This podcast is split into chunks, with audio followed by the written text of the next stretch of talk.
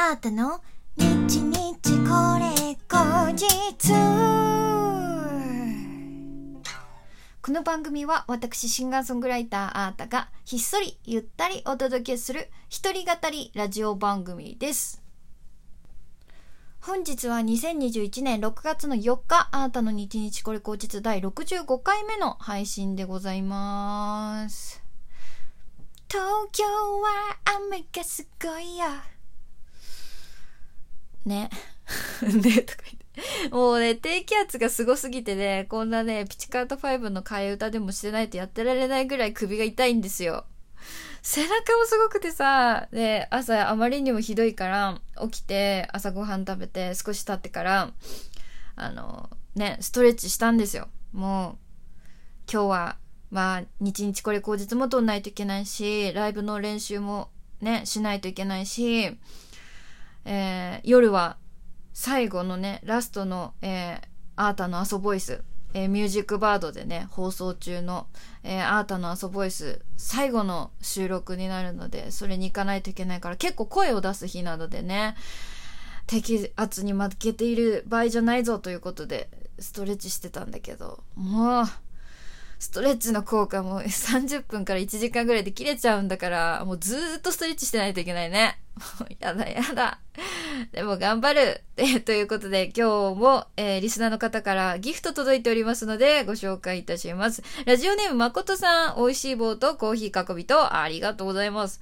誠さんこの組み合わせが好きなんですかね？いつもありがとうございます。えー、そして西脇さん、焼きそばパン。ありがとうございます。焼きそばパン初めて見ましたね。すごい、初焼きそばパン。嬉しい。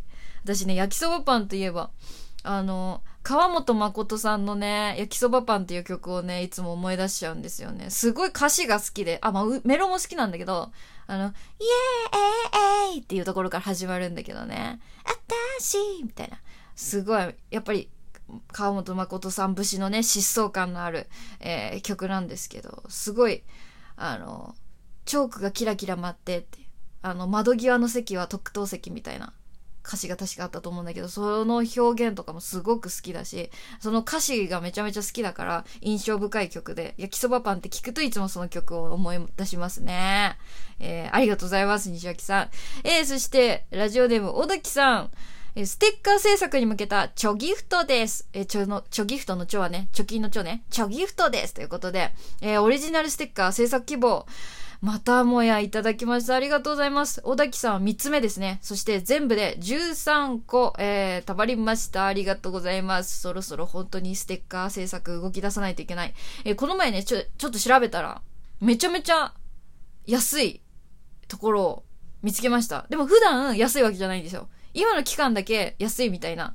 で、いつまでその期間がキャンペーンが続くのかわかんなくて、結構品も良さそうだったので、ちょっと急いでね、早め早めで注文してステッカー、えー、ちょっと制作しようかななんて思っております。期待しててください。えー、そして、えー、大当たりさん。えー、楽しい竹いただきました。ありがとうございます。そしてお便りもね、届いております。えー、アートさんこんばんは。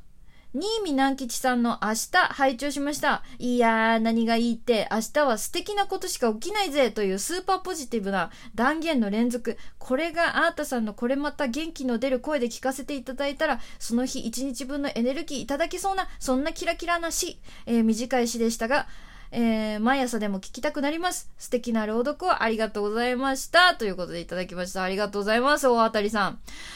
そう、あの前回、あの、新見南吉さんのね、明日という詩をですね、あの、朗読させていただいたんですけれども、すごい個人的にとても好きなんですよね。で、そう、あの、大当たりさんも言ってましたけど、あの、スーパーポジティブな断言の連続って、確かに、もうプラスなこと、明日はさなぎが蝶になる。明日はつぼみが花になる。明日は卵がひなになる。とかって。それ以外にもずっと、あのー、明日はみん、みんなを待っているっていう、あの、ずっと明るい調子で、えー、続いていく曲なんです、あ、詩なんですけど、なんか私ね、このね、断言とも取れる表現がずっと続いてるっていうのが、逆に、あのー、その分、その、詩あの、生と死の死ですね。死も、そう、終わりっていうんですかね、をもう想像させるなって思ってて、あの、この歌だと、その、生と死って反対のようでそうでない地続き、地続きじゃないですか、生と死って。その感じをすごく、あの、穏やかに、軽やかに、そう、暗くなるわけじゃなくて軽やかに明るく表現してるなってすごい思いますね。そう。だからこの明日はみんなを待っているっていう、その反対もね、想像できるっていう、そこまでの含みっていうか、が、それも表現しているあの空気感で、で、明るい調子でっていうのが、なんか、すごく好きですね。私、歌とかもそういうの好きなんですよね。余白っていうか、明るい調子しか言ってないんだけど、本当は、あの、読み手に、こういうことを伝えてるんじゃないかな。こういうことも含みで言ってるんじゃないかなっていう、そういうのを想像させてくれるような、あのー、曲も好きで、ね、この詩は本当にそういう、えー、私、ぐっとくるような、あの詩でした。あの、気になる方はぜひ前回のね、あなたの日々これ口実、えー、朗読しているので、あの、聞いてみてください。ありがとうございます。えー、さてさて、今日はですね、えー、金曜日ですので、あなたの弾き語りカバー、あたかばの日でございます。もう私はすっかり半袖。うん。半袖にサンダルで、えー、ここ数日は外で歩いているんですけれども、もうそうなるとね、夏ですよ、すっかり。私はね、夏が大好きなので、どんどんどんどん、早め早めに夏の曲をお届けしていきたいなと思います。まあ、嵐ですけどね、外はね。でも、そんなの、そんなの関係ねえはい、やっていきたいと思います。えー、今日はこの曲をお届けします。私も本当リスペクトして止まらないサザンオールスターズの涙のキス。どうぞ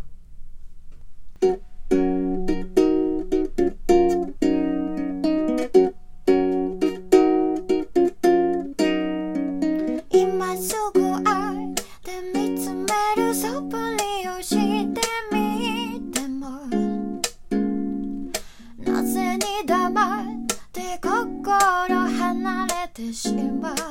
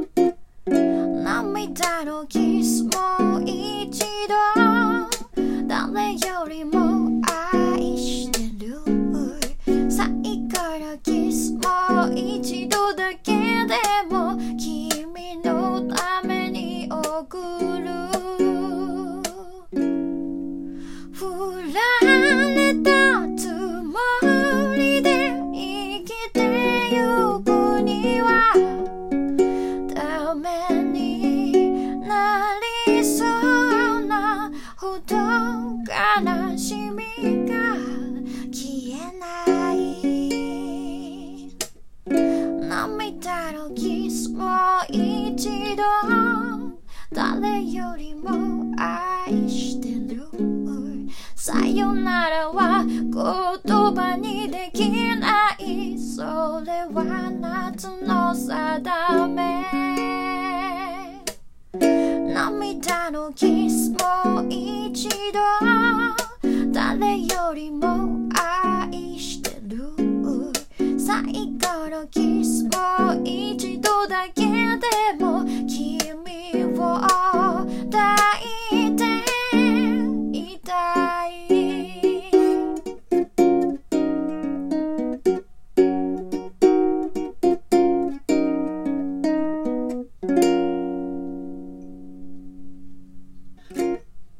ありがとうございます。サザンオールスターズのカバーで涙のキスでございました。ありがとう。メロが完璧すぎる。メロが完璧すぎる。本当に。で、結構これさ、あの、メロディーの幅も、その音程的な幅もなくて狭めなんですよ。桑田さんにしては結構狭めなんですけど、でもちゃんとサビを、がサビ感があるんですよね。すごいすごいなぁ。そして一番聴かせるね、振られたってとこね。うわー、ここね、大好きです。ということで、今日のあなたの日日これ口実もありがとうございました。えー明日はライブだな。楽しみ楽しみ。ということで、あーたでした。バイバーイ